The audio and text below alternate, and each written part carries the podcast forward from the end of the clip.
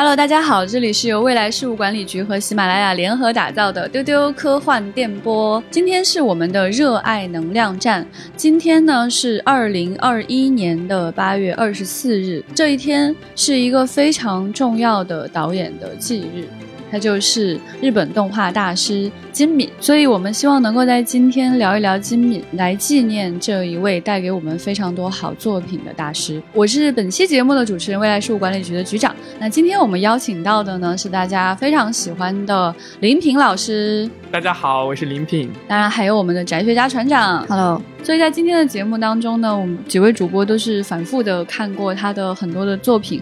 呃，希望能够更好的讲解一些想法，所以一定会涉及到剧透。嗯，如果你很害怕剧透的话呢，可以先看他的作品，再来听我们的分享。那如果你不介意的话呢，其实听听大家的感受，再去看他的作品，也许会有新的不一样的。心情。十一年以前的这一天，得知这样的一个人离开了人间，以至于很难面对他的作品。确实很难想象，说回过去看，他已经离开了十一年之久了，仿佛是昨天的事。他可能对于今天的很多年轻的受众来说，他就是一个已经去世的导演而已。那当时看到遗书的我们是非常惊讶的。你会觉得一个活得好好的、如此的在创作忘年状态的一个人，怎么会就突然离世了呢？他六三年出生，一零年去世。嗯，在他短短的生涯当中，他创作的作品虽然数量上没有很大，但是每一部都非常非常的经典。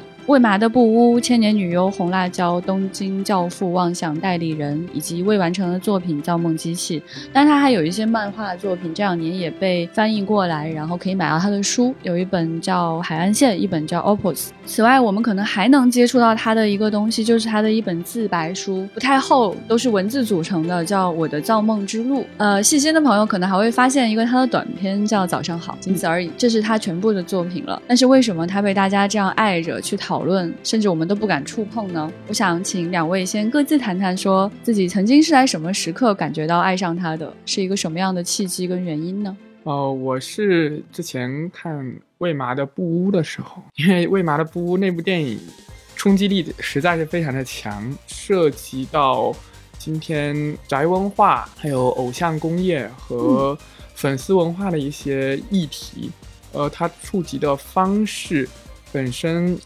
也是既有一些让人触目惊心的镜头，也有对于呃偶像的生存困境、粉丝的病态心理，还有偶像所身处的那个社会关系网络当中的一种非常深刻的洞察，用他非常风格化的剪辑方式给交织在一起的那样一种令人极度印象深刻的蒙太奇段落。那种段落不仅仅让我觉得是在看一个关于爱豆撸的故事，而且是在。看一个关于现代人的多重身份、现代人生活当中的矛盾，还有每一个人在成长过程当中如何与旧的自我进行战斗，如何挣扎着前行，其中可能面临的挫折、痛苦的。非常非常极具洞察力的那样一种非常精微的对于人性的那种观察和思考，就让我觉得一部动画它可以如此的，因为那部动画本来是要做成 OVA 的，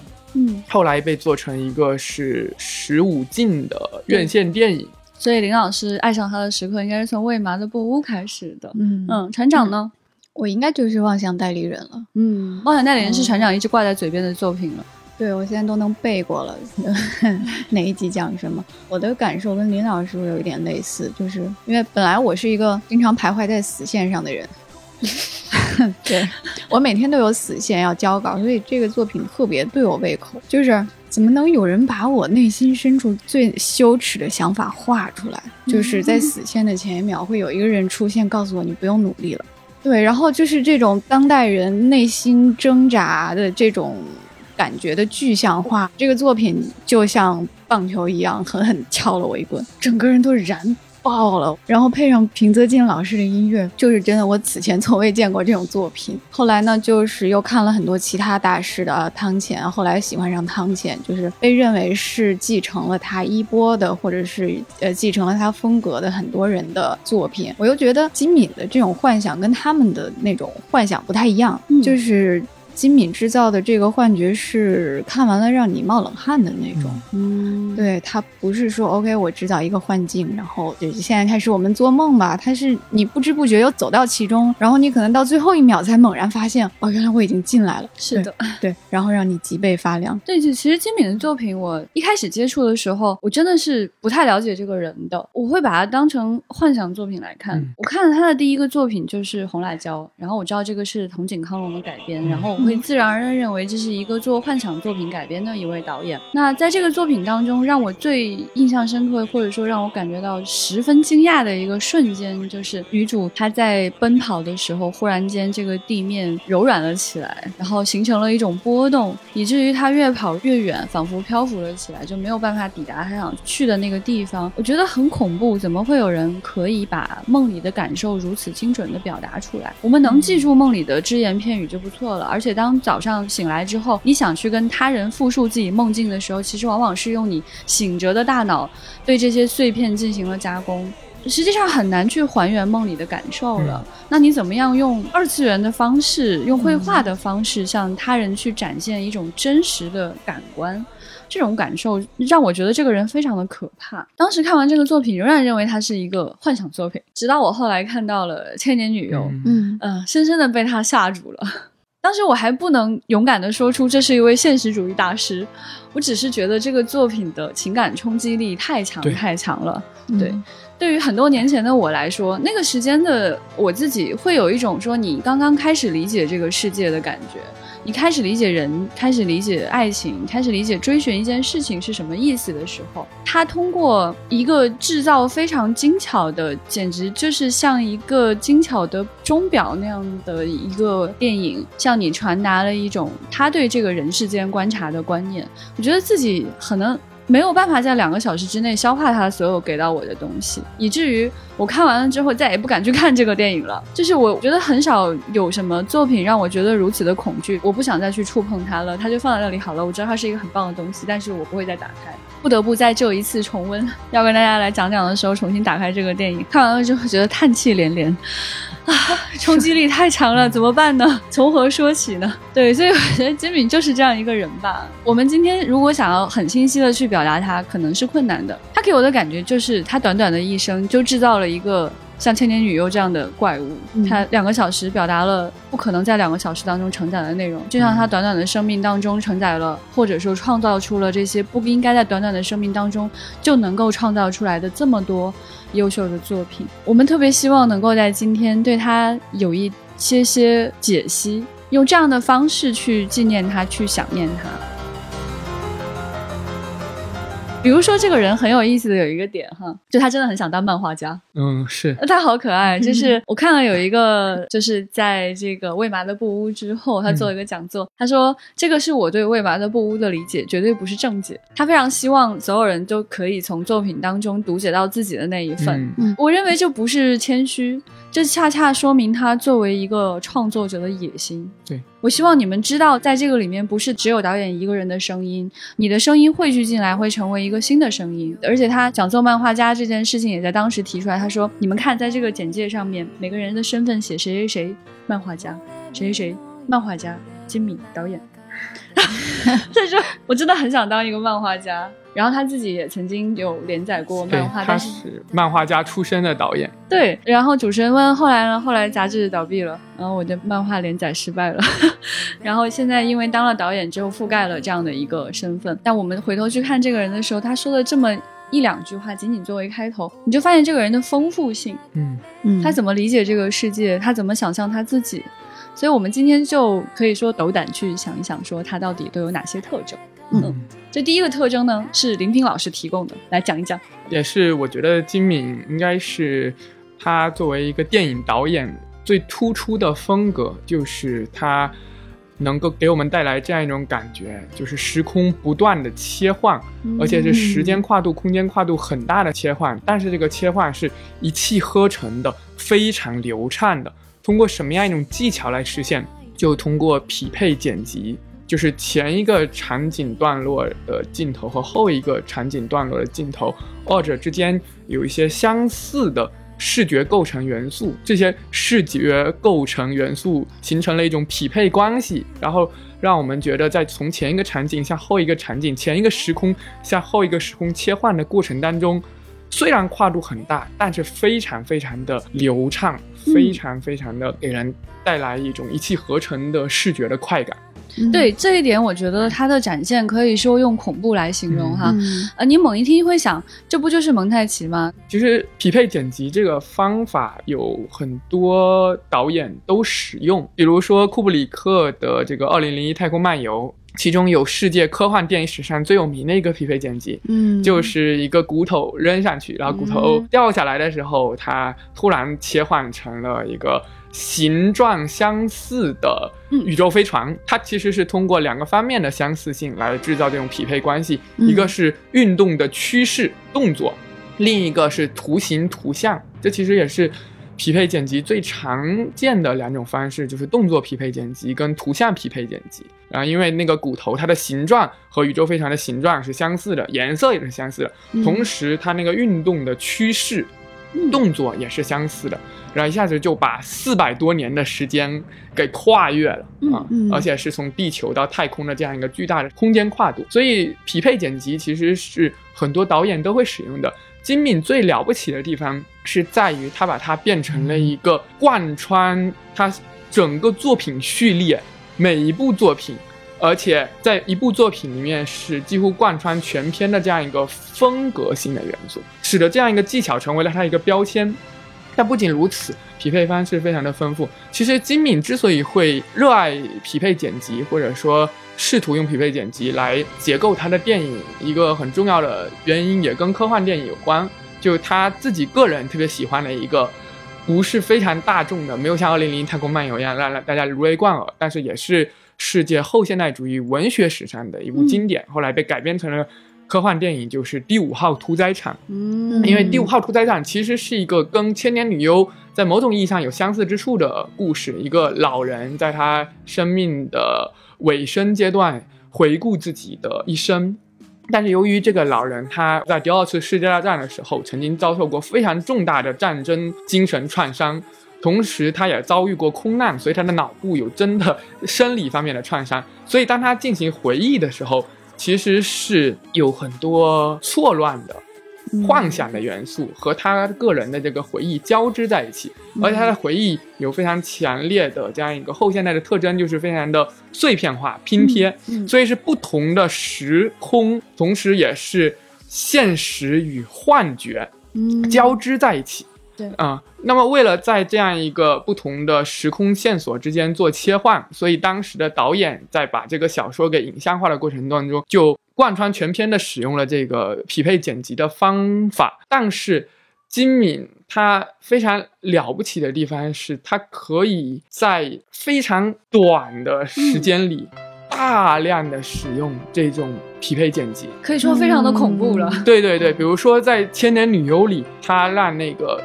主人公角色在奔跑的过程当中，其实是跑过了日本现代史上的不同的段落，同时也是跑过了日本电影史当中的不同的类型。对对而在他跑过日本电影史的不同类型的时候，他就不仅仅是跑过日本的现代史，而且是跑过从幕府时期到幕末时期，一直到二十世纪日本历史当中的一些被电影给类型化了那的那样的一些经典场景。对对，嗯那样一种感受本身又带有另外一个特征，就是非常强的迷影的特质。嗯而这种迷影的特质，同时还联系着金敏在做匹配剪辑的时候，另外一个非常非常迷人的地方，就是他对于自己所使用的媒介有一种很强烈的自觉，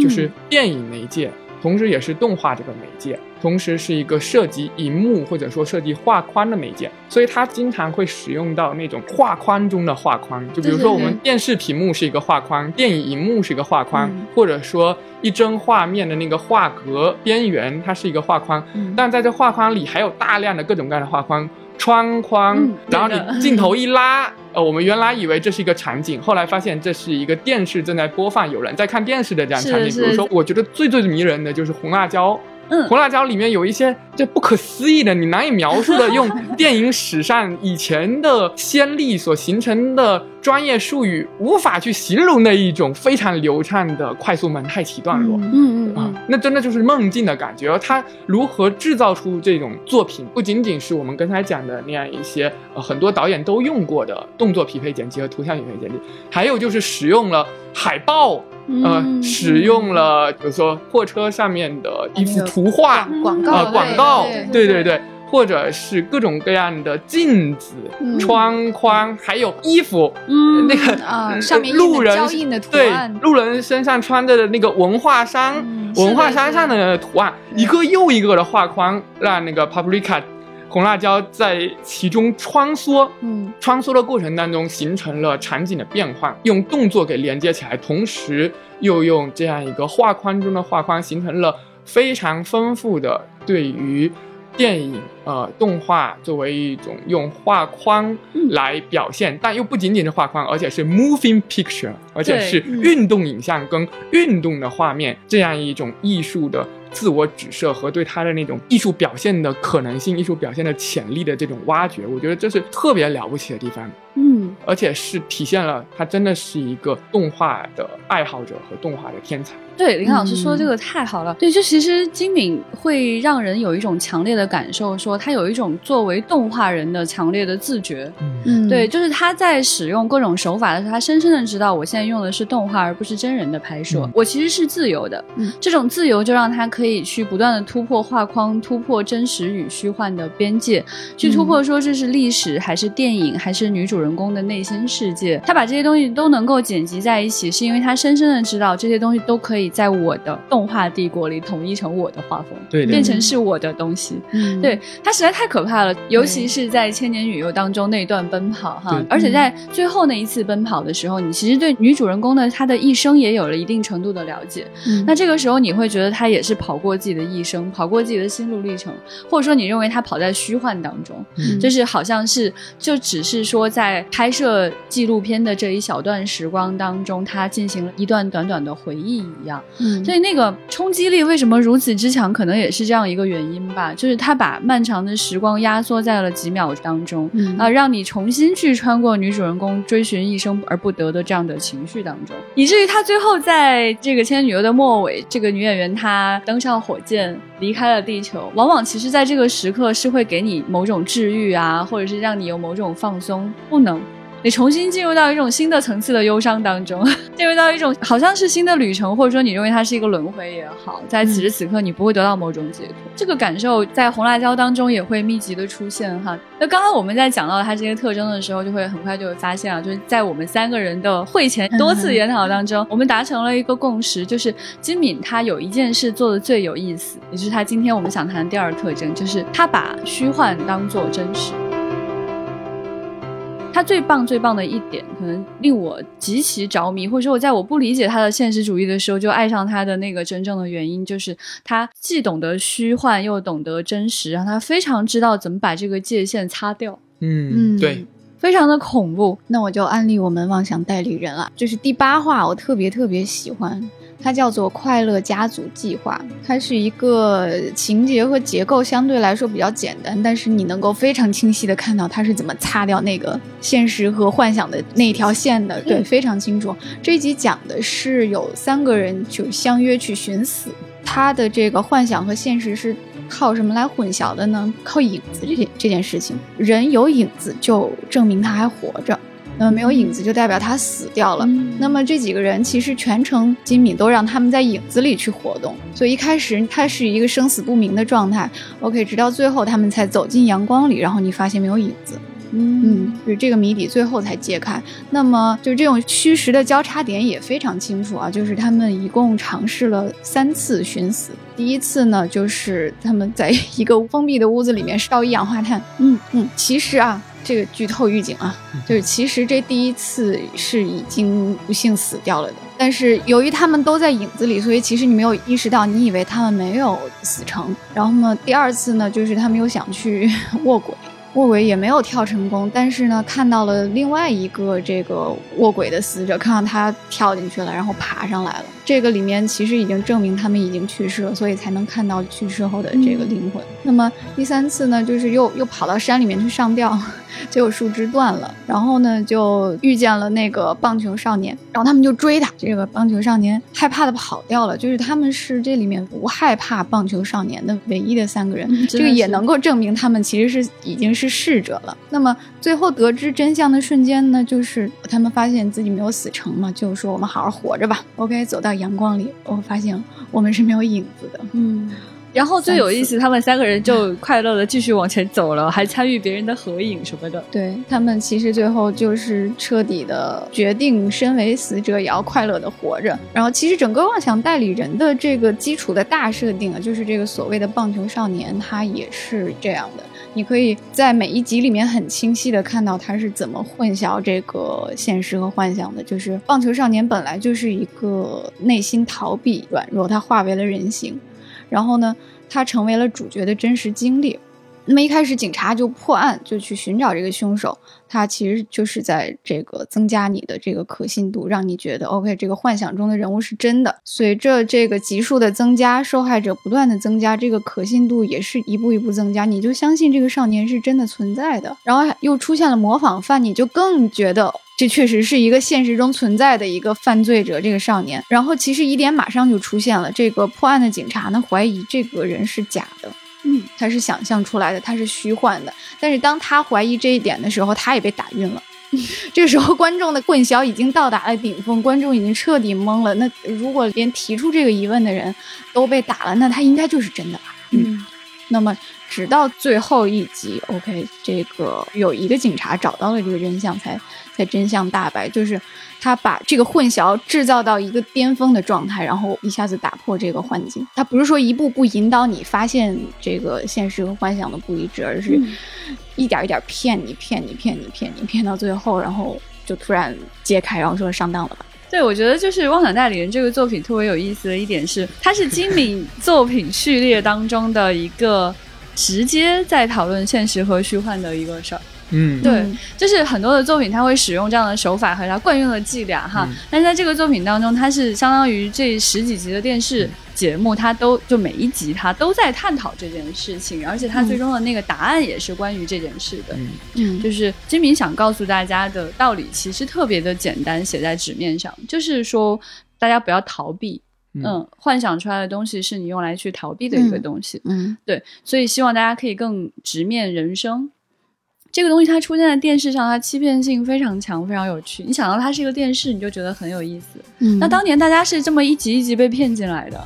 你以为一开始是一个。很稀松平常的日常的故事，一个有面对死线的女孩突然被打了，嗯，然后警察进来破案，OK，它娱乐性很强，然后很快你会发现这里面有疑点、有悬念，你很想知道，OK，这个棒球少年到底是谁，不断的在想拉着你去知道那个真相，嗯，这种娱乐性非常有趣，它会让你以为这件事情就是去找到那个少年，就是事情的结局，但实际上他最终想要告诉大家的事情恰恰相反，所有人，包括观众，嗯。在追寻这个答案的过程当中，制造了新的幻觉。但实际上，他就是在讲，所有人都为这个幻想做出了贡献，所有人都想逃避。那些被打的人，他都有逃避的原因。嗯，最后是谁打破了这件事呢？是一个愿意面对真相的警察。嗯，啊，我觉得非常了不起。他当时有一个台词，我就是印象非常非常的深刻。这个警察当时说的一句话是：“失去归宿的现实才是我真正的归宿。”然后。他也是用一个球棒，就是在那个虚拟世界当中的一个球棒打碎了那些置景啊，那些置景做的非常的假，假到真实的程度，就是一个个小木板，他把那些木板打碎了之后，然后这个时候我们看到进入到了一个非常非常黑暗的世界当中。你以为他打碎这个虚幻的世界，他就回到正常的世界了吗？没有哎。结果 后面呢，就是我们看到，就是这个小姑娘她幻想出来的这个少年和这个她幻想出来保护她的这只狗狗，呃，交织在一起，席卷了整个城市。到最后画面升华啊，她的那个回忆当中出现所有人的笑脸，那些被打过的人啊什么的，他给观众一个强烈的错觉是，等下世界就复原了，等下这一切黑暗过去，你就会看到什么事情都没有发生过，因为这些东西是幻想出来的。嗯，结果不是，对。它呈现出来的简直像一个就是被战争席卷过的城市一样，嗯被灾害席卷过的一个城市，全是废墟，嗯全是各种被扔在地面上的人。所以他其实想告诉大家说，真的没有办法逃避，真的是要去面对现实的。对刚船长讲到那个，我觉得特别有意思。船长说，他看金敏的最大的感受是脊背发凉。嗯嗯，脊背发凉，我在想，脊背发凉这种事情是怎么发生的呢？应该就是这样吧，他一点点的把你骗过来，你发现他已经站在你身后了，嗯而且他的目光并不是只是直直的盯着你的后脑勺，而是刺穿了你的灵魂，他完全看得见你在想什么，嗯你的一丝一毫的逃避跟难过，他都看在眼里了。他都就这样直接展现在画面当中了。嗯然后我们能够看到他在很多作品当中都有这样的特性啊，有一些细节令人感觉到非常有趣。比如说《妄想代理人》当中哈，你一开始觉得那个小姑娘拿的那个玩偶就是个玩偶，然后几次掉在地上那个动作你都觉得很可爱，你只是觉得说、哦，可能他们就是想把它画的很可爱吧。结果他突然站起来跟女主说话，真的就很稀松平常的就呃还是像一个玩偶那样就啊摇摇晃晃就站起来了。还有一个画面简直不可思议，就是它中间有一集是关于两个小学生的嘛，嗯啊，其中一个男孩回头。看到那个小胖子，结果那个小胖子站在路中间就算了，他为什么拿着一棵椰树呢？请问就没有发挥什么剧情上的作用，只是让你觉得很奇异。对，还有很多例子啊，我觉得大家可能心目当中例子非常非常多。有一个例子也是，我觉得可能是林平老师很喜欢的，就是喂马那一段，就是喂马里有一个。他从窗子里面出来之后，嗯就背着手跳上了路灯，紧接着他就跳上了下一个路灯。你看了一会儿，他都跳远了，你才告诉自己，哦，这好像不是真实的画面呢。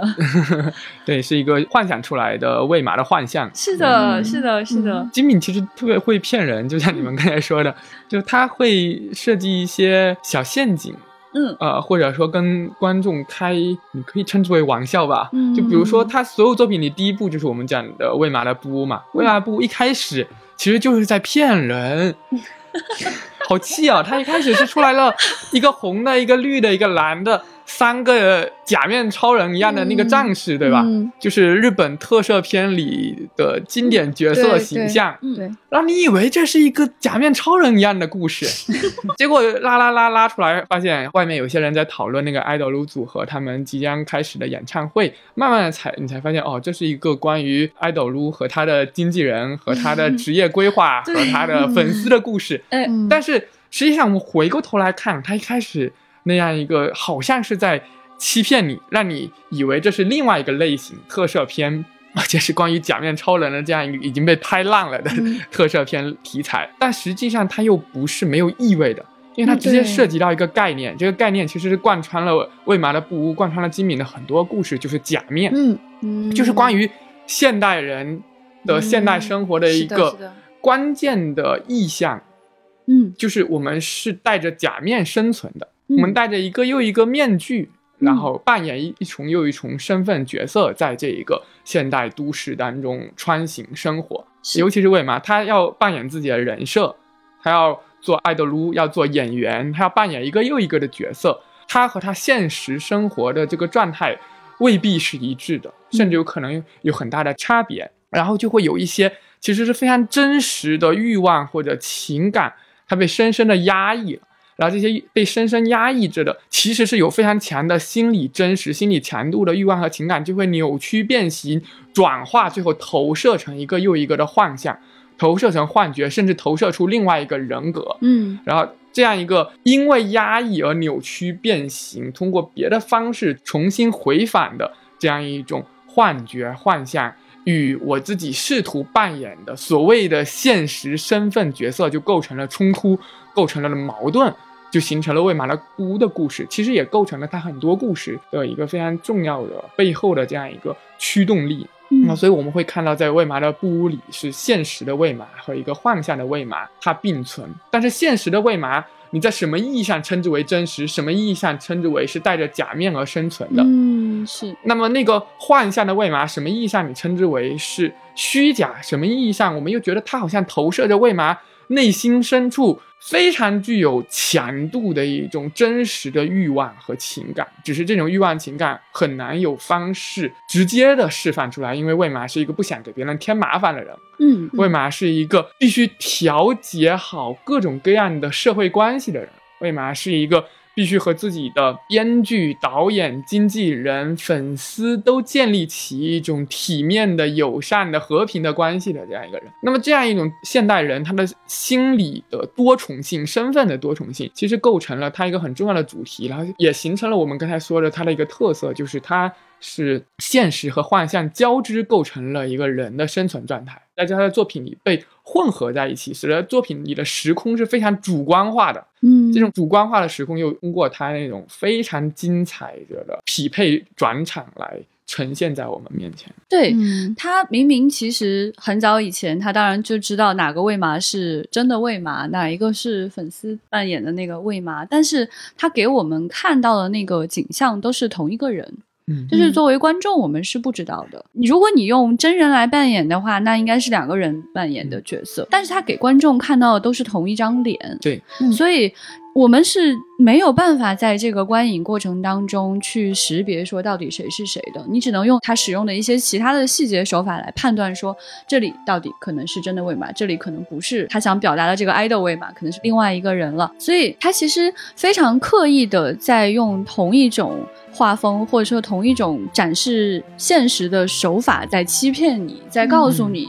嗯然后同时呢，当你醒过来的那一刹那，你会发现，OK，到底什么是现实呢？嗯你给我的虚幻是现实吗？或者说，我就在想，金敏这个人，他是不是会觉得虚幻就是现实呢？为什么？首先，他的画风是非常真实的，这个人他喜欢的画风就是这样，他非常写实的一种画画的手法。那在这个里面呢，你在里面看到的这种虚幻，让你更加感觉到真实是真实的。嗯嗯嗯，而且你看它，比如说它有一个例子让我觉得就是它最典型的其中一个画面吧，就是那个镜子。对对对对哇，，这个太恐怖了，就是太恐怖了。当你看到镜子里面有一个自己，然后当你转动的时候，镜子后面的动作不一样了，嗯然后它整个脱形了，就是打了一个时间差，每个人都嗯慢慢在转过来。没错。那一刹那，他他简直就是真的是擦掉现实和虚幻界限的最好的一次橡皮擦吧。金敏他有一个很重要的，我觉得他在处理的主题就是现代人他的身份的多重性、嗯自我的多重性，所以他有一个非常重要的道具就是镜子，他嗯。非常擅长去使用镜子，使用人物的所谓的实像和人物的镜像在画面当中的并置，嗯。比如说，呃，魏麻第一次打开互联网上的魏麻的布屋这个网站的时候，嗯。然后有一个镜头就是魏麻在看电脑，然后在他的身后有一面镜子，镜子当中也有一个魏麻在看电脑，嗯。然后他就提示着我们开始出现了又一个魏麻，就是魏麻内心深处被压抑着的那个爱豆魏麻长了出来，成型了，然后他通过这个实像和镜像的并置，给我们一个非常直观的视觉上的体验。还有就是，比如说魏麻在电车上，然后电车在运动，在穿行，突然之间窗外有一个红色的广告牌一闪而过。因为在这红色在魏麻这个动画里，其实也是非常重要的一个象征的颜色，象征的暴力、疯狂、非理性，同时也是光鲜的爱豆。嗯，就红色，它是一个关于这个魏麻的幻象和爱豆撸魏麻的一个非常重要的象征色。然后窗外有个红色的广告牌，突然一闪而过之后，窗户上就突然出现了那个爱豆魏麻跟所谓的现实魏麻说话，就非常吓人。魏麻突然就闯入了幻象，突然就渗透进侵入了现实，但它又不是一个完全没有预警的，还有一个那个红色一闪而过，然后强烈的这样一个饱满的色彩冲击着你。嗯好像在提示着啊，要出现一个危险，要出现一个幻觉，要出现啊、呃另一个你。我觉得最吓人的就是我们一直觉得呃，那镜子外的那个是现实，镜子里的那个是幻象，对吧？但是最后这个当魏麻来到了经纪人所布置的的魏麻的布屋，然后当经纪人。呃，要打扮成魏麻的形象，并且要杀死我们所认为的真魏麻，取代他的时候，我们看到的是那个穿上了红色的呃演出服的他的经纪人，在镜子外的状态是一个跟魏麻几乎一模一样的状态，嗯而镜子里我们看到的是那个因为年龄的增长而发福了的身材，不再像这个年呃。青春年少的爱豆如那么的苗条的那个经纪人，嗯。就是镜子里是所谓的经纪人的真实的外貌和身材，镜子外则是一个经纪人眼中他希望成为的那样一个理想自我，嗯。希望成为的爱豆如，也是为嘛一直在逃避，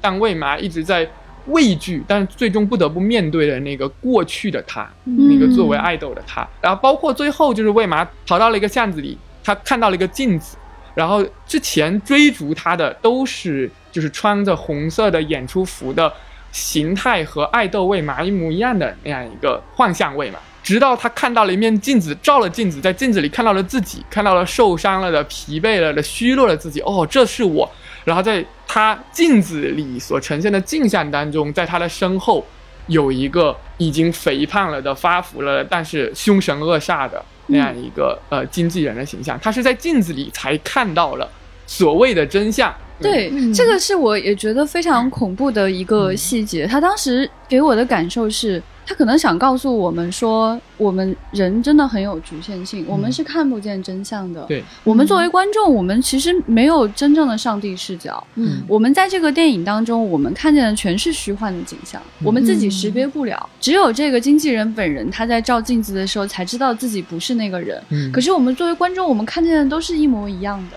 嗯一个漂亮的女孩穿着漂亮的演出服，就是这种把观众打回原形的心理，给了一个巨大的冲击的这种感受。我觉得我我看到那个景象，就有一辈子也忘不了的感觉。对对对对对，对，然后你就觉得说导演这个人他想说的事情真的特别特别的多。特别特别的丰富，就是它不是说仅仅是像一般电影当中给你展现这是真的那是假的那种。对对对，而且它有很强的那种丰富性和多义性。嗯，对对对对多义性中间就有一种复杂又暧昧的那样一哎个多重的解读空间。比如说镜子，它好像是一个自恋的道具，是一个投射欲望的。去哎在其中想象出一个理想自我的道具，但镜子同时也可以是一个自我审视的中介，嗯通过镜子才看到真相。嗯它镜子在不同的上下文语境当中，它又可以发挥不同的这种功能，包括最后经纪人。他其实没有死哈，我当时以为他要死了，就是 对吧？是呃就在剧透了，对吧？但是经纪人他之前一直把自己想象成爱豆魏麻，嗯，直到一面玻璃碎裂了。然后他在那个玻璃的反射当中，这个玻璃就扮演了镜子的功能中，看到了假发被打落的自己的真实面貌。嗯然后那一刻，他精神崩溃了。嗯那镜子在这时候其实提醒了他呃所谓的真实。嗯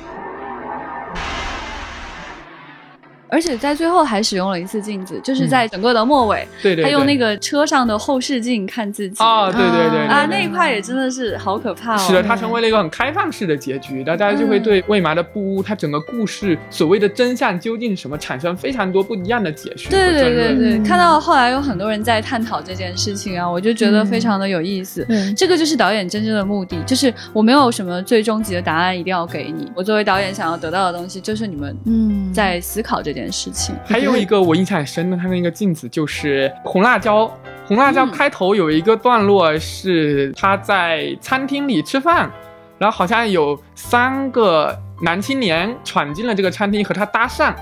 然后他非常体面的、礼貌的和他们做交流。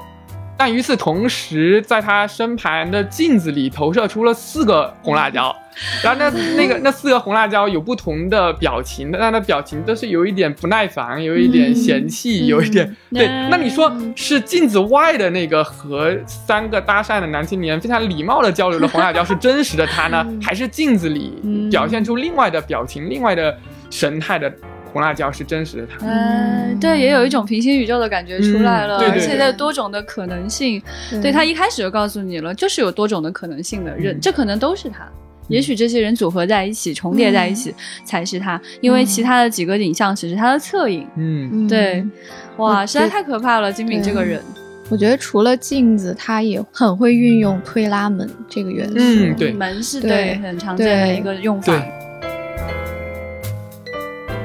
千年女优里面，嗯对，对和妄想代理人里都有，就是反而妄想代理人里面没有那么精彩的对镜子的运用，但是他对拉门的运用真的是特别出神入化。我不知道局长记不记得，嗯就是在第九非常记得，又看了一遍，刚刚看，太记得了。对，就是首先呢，门是一个用来遮蔽的这么一个道具。嗯那么在妄想代理人里面，它就成了一个遮蔽这个棒球少年的东西。它就嗯棒球少年经常是在门的后面以一个剪影的嗯方式存在。那么其实它也代表着这个人想要逃避的这个内心的欲望。其实我们是想要掩盖这种欲望的。那么有一集呢，就是这个警官的妻子啊，在和这个棒球少年对话。那么妻子坐在门的另一边，你是可以看到他的。那么棒球少年就出现在门的里面，是一个剪影。但是呢，可怕的是，这个时候你已经知道，可能这个少年是一个假的，是一个幻象。但是呢，他会挥动球棒，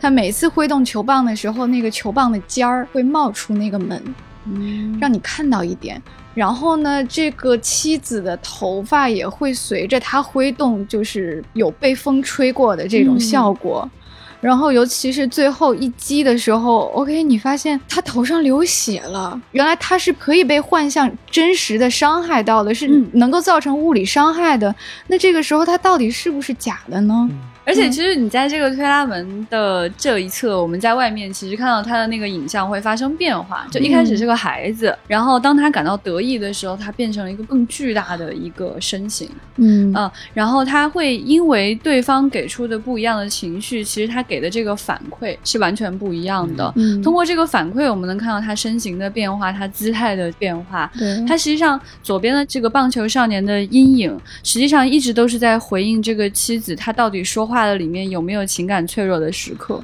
有没有想要逃避的时刻，嗯到底是不是一个坚强的人呢？嗯就没有想到说，在这样的一个场景当中，金敏告诉我们说，这个可能往往在其他的作品里不堪一击，最终立刻死掉的一个女性角色，特别瘦，脸都是灰白的，然后整个脸是凹陷进去的。这种角色，你就觉得是在别的动画片里就是一秒钟领饭盒，而且就是冲着死亡去的一个角色。结果没有想到，他是唯一一个战胜了心魔的人，嗯他是唯一一个战胜了那个阴影的人。他仅靠谈话。嗯就让对方离开了。嗯哦，而且那一刹那，我觉得他制造虚实的最恐怖的一个细节是，当他击垮了棒球少年之后，不仅那个影子消失了，那一扇拉门掉了，对，就整个房屋都突然塌掉了，变成了说，嗯哦，刚才那个是置景吗？那刚才那个房子不是真实的房子吗？我们的观众就有一种哈，对，可是他坐在这个置景里面，又有血流下来。对然后。是真实的受到伤害，然后你看到那个说好，如果这个房屋是一个置景，那外面的世界是真实的吗？嗯。你突然房屋倒塌之后，你会看见一个小鸟飞起来的蓝天白云的世界，结果那个世界也是一个置景，明显后面是一幅不会动的画，嗯。就是这种打破虚实的，在这一瞬间，它实现了翻转两三次。嗯，它其实还有很多啊，比如说我这次重看那个《东京教父》的时候，其实《东京教父》很有意思。你说《东京教父》，我在看这部作品之前，因为我过去一直误解金敏是一个搞幻想的人，所以我会觉得《东京教父》这个听起来就很现实主义题材的名字啊，我就是放在后面才看的。嗯啊，我就是到后来的后来觉得，哦，那我再看一下这个吧。看完这部电影，就发现它。表面上讲的是三个流浪汉在东京的悲惨生活，嗯听起来哇嗯，好现实哦。实际上是一个标准的童话故事，嗯它每一个细节都治愈人心，我每次看都会哭。这种流泪的原因跟《千年女优》完全不同，嗯，《千年女优》可能就流下苦涩的眼泪，但是看《东京教父》的时候就会随时随地流下幸福的泪水。嗯，嗯他告诉你，在社会的最糟糕的状态当中，在每一个看起来不完美的人生命当中，都有那种闪光的时刻。哇，这种感受让你觉得他这次应该是用最现实的手法讲了一个最虚幻的故事。我觉得，特别温馨。对，好像贾德一样的一个故事，但里面也有欢乐颂啊，可能跟安野秀明喜欢欢乐颂原因不一定一样。我觉得它里面有一个细节最有意思了。就是三个人当中的那个大叔，当时被人打了嘛，然后嗯躺在地上，嗯就那个街角，你就觉得啊，好惨啊！这个时候应该没有人来救他了吧？突然他头上出现了一道光，哈，就是你心里就啊，然后结果镜头拉远，发现出现了一个闪着光的仙女，一个天使，对，真对，是是什么？就 是观众心里就会觉得什么？因为前面真的都是很真实的，大家在奔跑，然后没有食物，然后没有办法活下去的感觉。突然出现一个仙女，你觉得是大叔出现幻觉了吗？突突然是不是要死掉了？对他可能终于濒死的时候出现了幻觉。对对对，嗯这应该是虚幻的世界了吧？然后这个仙女就问他说：“你是要我的魔法，还是要救护车呢？”这个时候，多数情况下，正常人会说魔法吧？结果大叔 挣扎着吐出几个字说：“救护车。” 那个仙女可生气了。最好笑的是，这个仙女还会生气，突然一跺脚说：“你太失礼了。”就是什么？就是你看她在这一瞬间，她又在虚实中间来回随便就跳了几次，嗯，就好像这个事情到此就结束了，就是这一段落告一段落。嗯，我们在下一个段落当中，突然看见大叔出现在一个温暖的房间当中，就是那个呃男大姐，他们他原来过去的朋友的那样的一个一个环境当中，然后刚才的那个仙女就也不发光了，就普普通通的坐在那儿，但是她还是有翅膀，她还是拿着仙女棒，跟刚才的造型一模一样。是一个 cosplay，你 觉得金敏，你这个人真的太有趣了，就在这么一瞬间，你已经耍了我五六次了。嗯我到底应该觉得他是真的还是假的呢？我觉得这个瞬间也让我去想哈，他拍《东京教父》的原因就是这样。你愿不愿意相信这个世界上还有美好的存在呢？你还相不相信这个世界上是有童话的呢？这个答案是交给你自己去判断的。嗯就我觉得就像刚才居战说的，他会不断的跳跃，不仅仅是时空场景的跳跃，嗯，呃，而且是现实与幻想，对，现实与梦想，现实与嗯幻梦之间的这种跳跃，就像呃，我记得《红辣椒》里面有句台词给我印象很深，就是现实和梦混在了一起。对这这句台词本身就是我在看金敏的动画的一个非常强烈的感受。嗯对对对对对，看他的作品的确是这样的感觉，你不会觉得梦是梦，现实是现实，你会觉得是一样的。嗯在现实当中会出现梦的场景，在梦当中就是现实。对，这个就是我们今天想跟大家讲的它的第三个重要的特点，就是他对梦境的准确描述。就是很有质感的。对对对，太有趣了。因为其实我们常常说啊，电影是造梦的，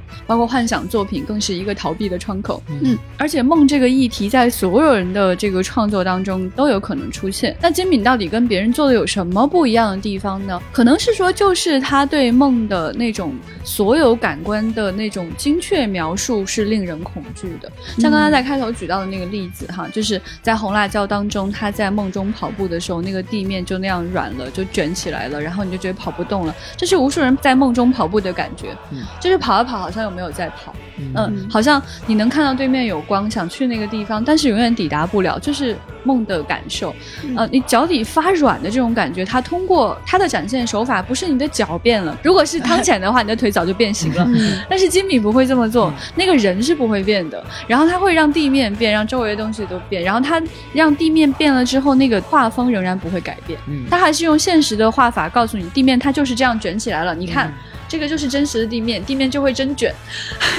你就会失去理智。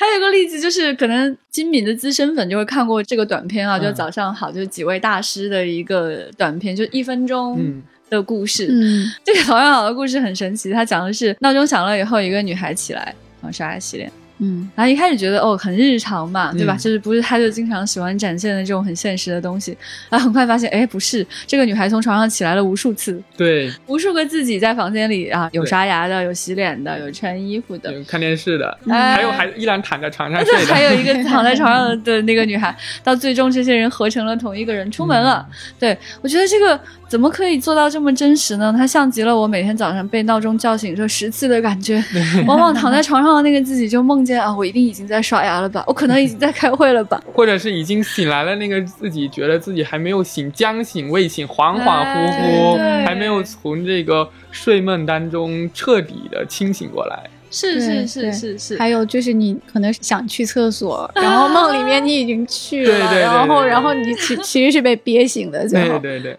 对，而且有时候你在梦里的自己也会在看到一个在躺在床上还睡觉的你，没错你会隐隐约约觉得哦，可能有一个自己在那边睡觉呢。还有很多梦里的那个场景，大家可以举举例子。就是你会梦到回到小时候一个你最舒服的、最熟悉的环境里面，可能是你小时候的老家，呃，可能是你最熟悉的那个小时候的卧室，你可能现实中根本就忘了它的样子，从来不会想起，哎。但是梦里面你会一次又一次的回去。有道理。对，就是《妄想代理人》里面那个最后的警察嘛，他就突然回到了昭和年代还是大正年代，一个他非常熟悉的场景了，发现嗯。他熟悉的一切都在，他以前喜欢的香烟的牌子，呃，友善的街坊邻里会卖特别便宜的鱼，然后呢，这个遇到小偷也一定是那种糖草花纹包袱的，对对对，是 小偷要背着那样的包袱，对对。然后警察可以在后面喊：“你给我站住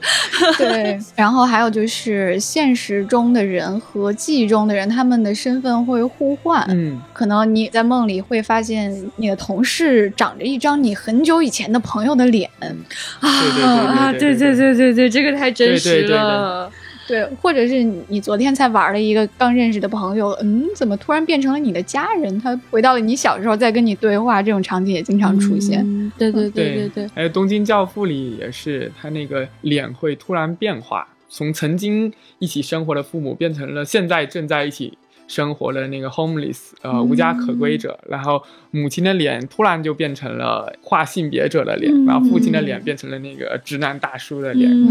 就他这种突然的梦境当中那个人物他的面盘的变化，他的过渡是非常的流畅的，但是同时又会制造出一种给观众的和剧中角色的那种惊吓感。对，嗯它的惊吓实在是太常出现了。他其实有一些手法，我们说虽然不是仅仅是在展现梦境，但是它确实也是在给你制造说现实和虚幻这件事情，我我随随便便就能推导。就是在那个《千年女优》当中就有一个情节，就是讲这个女主她当时在家里重新发现她丢了那个钥匙嗯嗯啊、然后她把这个钥匙怼在自己老公面前，意思就是原来是你藏起来了呀。嗯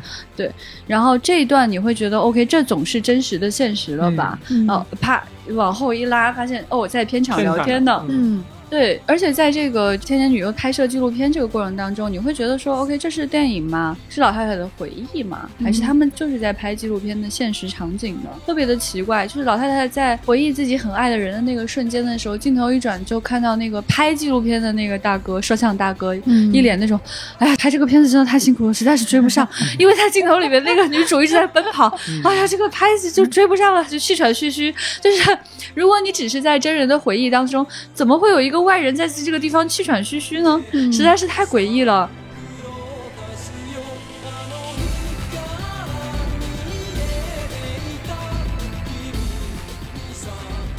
还有就是红辣椒里面有一个例子，就是讲他最后变成悟空，从空中跳下来。啊。我觉得那个瞬间也很有趣啊。就是通常情况下，你会在做梦梦见自己飞翔的感觉，嗯。有的时候你会看到有一些艺术大师，他会给你展现，就是人是像超人那样，或者像鸟那样平铺的飞。嗯。但是实际上，真实梦境的感受是你从高空掉下来，嗯。嗯。就是像他变成悟空之后，从空中一下扎下来那种感觉，才是真的在梦里飞的感觉。而且他经常是在梦里走着走着，或者飞着飞着，或者游着游着，海陆空三个都可能。然后呃走着走着的时候，就突然从一个场景走到了另外一个场景。嗯它的过渡真的是让人觉得非常的自然，但是它空间场景就会发生变化。通过一个隧道，通过某种通道，就是从一个非常漂亮的空间场景转到了另外一个非常漂亮的空间场景。这个漂亮不是说这个场景一定就是给大家带来美感，而是它在美术造型方面非常有创意。对对对对对，在红辣椒里面还有一些场景哈，就是那种明明就是一个普普通通的街道，走着走着那些人都变形了，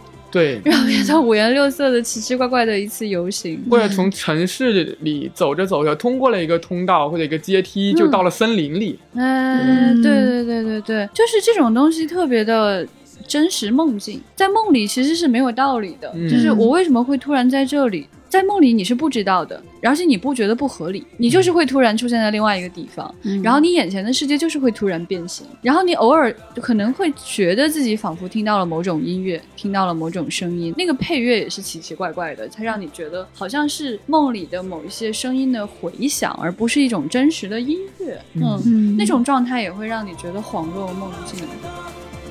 还有一种非常可怕的，也是其实金敏在表达的一个，就是金敏非常擅长写噩梦，另外就是在一一种感觉，就是在梦里你走啊走，不管怎么走，最后重重新走回了一个地方，而而且你走回的那个地方，包含着某种让你觉得毛骨悚然的。联系着你生命当中非常真实的创伤性记忆，或者悔恨，或者遗憾的那样一个哎视觉的构成元素。这个也是《红辣椒》里中年警察，嗯。他不管怎么走，然后不管多么漂亮的动作匹配剪辑，把不同的场景，而且这个场景还关联着的不同的类型片啊，嗯有的是那个警匪片、动作片，然后或者是人猿泰山这样的嗯那个丛林里的冒险片，不同的类型片，然后不同的场景，用这个刚才我们说过的动作匹配剪辑，非常流畅的连接在一起。但是当它一次又一次的变换场景，一次又一次的行走，一次又一次的追寻，最后到达的总是一个和他年轻时候的遗憾紧密相关的，和他一生的悔恨紧密相关的那样一个创伤性的场景。嗯，这个其实是不是说梦总是呃愿望的达成，总是非常美好、非常甜蜜的梦，很可能也啊。联系着是所谓的噩梦，对联系在你生命当中，你一直在回避、在压抑，但是非常非常真实的这样一种情感或者对对对。对对，说的太好了。金敏给我们的梦不是所谓的虚幻，或者说是一种泡泡，嗯他其实是想告诉我们梦里最真实的感觉就是这样，就是你在梦里会不得不去直面内心最大的那个痛苦。对嗯嗯，这个才是真实的梦境呢。然后最后他也是通过直面这段回忆，通过直面曾经的那段关于电影的情感，嗯和关于他的共同设置电影的好朋友的情感，才完成了一个。虽然他已经到了中年，我们还是要用这句话，才完成了一个真正的成长啊和真正意义上的自我治愈。是，但是很有意思，就是刚刚讲到说，可能会他在梦里会使用一些符号，嗯。对，就是刚才我们也提到，在这个妄想代理人里面，这个小男孩他不是看到他的那个胖子朋友拿了一个椰子树嘛，嗯。然后再进入到那个虚幻场景当中，就是应该是他的梦境当中的时候，他看所有人都变形了的时候，在马路正中央出现了那个椰子树，就是白天出现了一个莫名其妙的东西，它会在梦里被放大。对对对，变成了一个标志性的符号，说嗯。啊，有这样一个东西是你心里最恐惧的东西。嗯。对，这个也是一种非常真实的梦境的展现。嗯对。对，嗯，来源自不同场景的元素被放到了一起，或者一个场景里突然放置了一个不应该出现的，但是、嗯对不应该出现的另外一个元素是是是构成。了。我觉得今天真的是我第一次跟朋友们很深入的去聊金敏这个人。我过去总觉得这个人是很难琢磨的，可能是说不清楚的一个人。这次有一个新的感受，就是他身上的这种矛盾太迷人了。他同时是一个很喜欢讲造梦这件事情的人，包括他的遗作叫做《造梦机器》，就是没有做完。他在他的遗书当中也不断的去表达对这个作品的遗憾，包括现在可能有一个法国人正在拍他的一个纪录片嘛，嗯也叫《造梦机器》，将会在二零二二年上映，我们还不知道里面有什么内容。但是其实他是一个很真实的人，嗯，嗯，他太喜欢探讨现实了。你觉得他对人的洞察是特别敏锐的，嗯，他完全不是一个逃避的人。很多做幻想题材的人写出来的那种人物，或者说做出来的人物是符号化的，是虚空的，是简单的，或者说是更缺乏层次感的。嗯但是金米会有一种更真实的状态在，他会很愿意告诉你，现实中的人就是这样连带着很多的痛苦的，有很多的虚假和难过的。与此同时，他又走到了人的谷底之后，他又看见了人的光明面。他看见人是有可能走向美好的，是通过爱可以解决世界上的一些问题的。嗯啊，我觉得就是因为他的这种复杂性吧，他做出来的东西特别的耐人寻味，而且有多义性。我觉得金敏是一个对于他自己在运用的媒介非常有自觉的人，而且是在嗯形式上精心雕琢的人，嗯是一个非常勤奋认真的去设计每一个分镜，对，甚至自己去精心的绘制的人。对对对对对对，因此，他很容易给人一个感觉，就是他是一个炫技的大师，他是一个在形式上非常有创意，而且也启发影响了很多电影行业当中全球各地的电影人，被嗯。一次又一次的借鉴的这样一个大师。但与此同时，当在重温的时候，还是有非常强烈的这种感受，他的技巧、他的形式是富有意味的，嗯对，是很有内容的。啊，这个是很值得你细细的去品味和解读的。就比如说我一开始提到的，也是我的入坑作，嗯那个魏玛的布屋。一开始你会觉得他就是把舞台上的魏玛，还有在电车上准备自己的歌曲的魏玛。还有在日常生活中去超市购物的魏玛，三个不同时空、不同状态的魏玛，通过那个动作匹配剪辑，相似的这样一个动作编织在一起，交叉起来。但最后，当看完全片，有更深的体会之后，它其实这个形式本身就在告诉你，在提示你，在激发你去思考，这个主题是三种不同状态的界限变得模糊了。嗯，对，因为舞台上的这个爱豆芦苇嘛，是一个不断被窥视、被观看、被观众特别是男性的观众去投射欲望的这样一个对象。嗯而我们一般来说会觉得舞台是一个公共空间，然后超市里购物是一个私人空间，公司应该区分。但是现代的这样一个状态是，你的隐私不断的被侵入、被侵犯，然后那个你日常生活中的他也被窥视、监视、被私生饭跟踪，被他身边的各种各样的人投射以欲望，嗯，甚至投射于某种操控欲。是嗯然后我觉得它这个形式本身就在提示着非常值得你去细细的解读、品味和反思的这样一种内容主题。嗯，对，说的太好了，对，就是金敏他的技巧确实一直在被大家学习。嗯但技巧这件事情，它一定是要跟内容深度相关，它才是一个有魅力的技巧。所以金敏就恐怖在这里，它技巧不仅仅非常的娴熟，可以说是那种骨灰级使用吧。更重要的是，他的每一个小技巧从来没有脱离过他的主题跟他想表达的事情。嗯他有太多的话想说了，他不得不去使用一些方法、一些手段去展现自己的想法，就是跟空洞的学习是完全不一样的。你就像在《千年女优》当中这种眼花缭乱的剪辑，嗯那他没有一个细节是无用的，他没有一句台词是不包含两重甚至三重的含义的。对，他没有一个瞬间不再告诉你说，这有可能既是回忆，又是电影，又是历史，嗯又是在拍纪录片的现场，你简直不能知道说这一瞬间它到底包含了就是一到五层甚至七八层意味在里面。对，所以你就觉得是一个太可怕了的、过于精巧的剧本和一个过于精巧的这种分镜设计。你想这个人到底是。怎么工作的呢？真的是 太吓人了呢。与此同时，他也给我的感觉是，十年前读到他遗书的时候，那个瞬间，我觉得是啊，让我更震撼的知道说人活着是为了什么。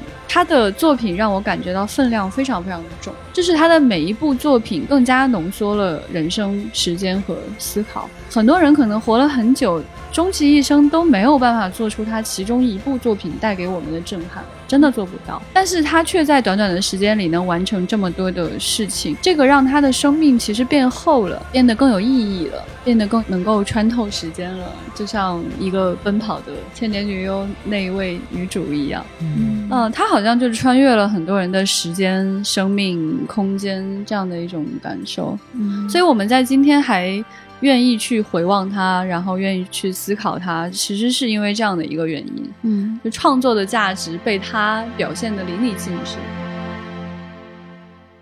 说到遗书啊，还有这么一段非常喜欢，就是让我觉得他是一个把自己都活成了一个幻想，并且他的职业是幻想，他画的是幻想，并且他自己也活成了这个样子，就是嗯你会感到一种三位一体的统一。就是他说当时他病重嘛，躺在床上，